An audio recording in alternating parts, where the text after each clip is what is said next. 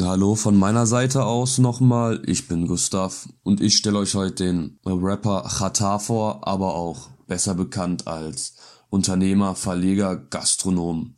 Aber am bekanntesten ist er wohl durch seine zahlreichen Memes im Internet, aber nun noch mehr zu seiner Person. Er ist auch äh, Gründer und Labelchef von Alles oder Nix Records, wo zahlreiche Rapper auch unter Vertrag stehen.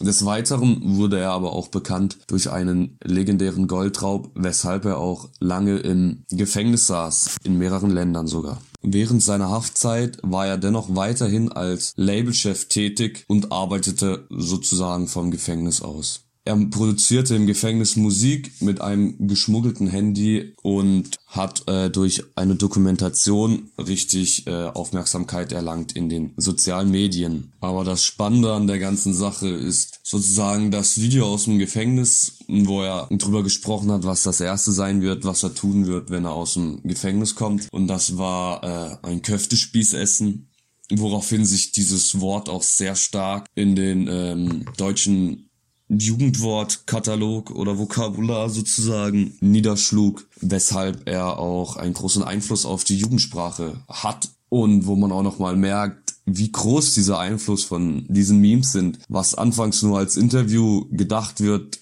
hat später einen riesigen Einfluss auf die ganze Jugend, weshalb dieses Thema sehr, sehr spannend ist und ich Qatar einfach als Beispiel genommen habe für Memes im deutschsprachigen Raum. Und durch sein Köftespieß-Interview sozusagen hat er daraufhin auch sogar einen eigenen Imbissladen aufgemacht, wo er diese sogenannten Köftespieße verkauft. Weshalb man sich schon fast fragen kann, ob das alles geplant war oder ein, eine Promo-Aktion. Aber vermutlich eher nicht, weil wer könnte denn damit rechnen, dass so ein einfaches Interview so eine große Auswirkung hat und seine Imbissbude ist sehr, sehr bekannt, wo auch viele deutsche Prominente und Rapper auch schon essen waren und ihn dabei sozusagen unterstützen. Und allgemein gesagt ist Rata auch ein sehr gutes Beispiel, wie groß die Auswirkung eines einzelnen Interviews oder eines kurzen Videoclips sein kann und dass das Internet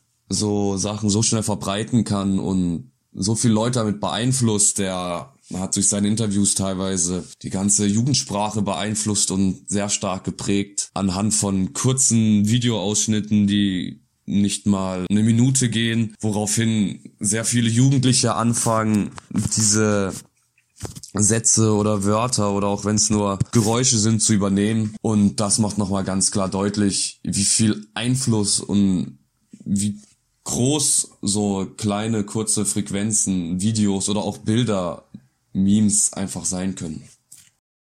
Das war's jetzt auch schon soweit von meiner Seite aus. Ich bedanke mich fürs Zuhören und Einschalten und vielleicht bis zum nächsten Podcast.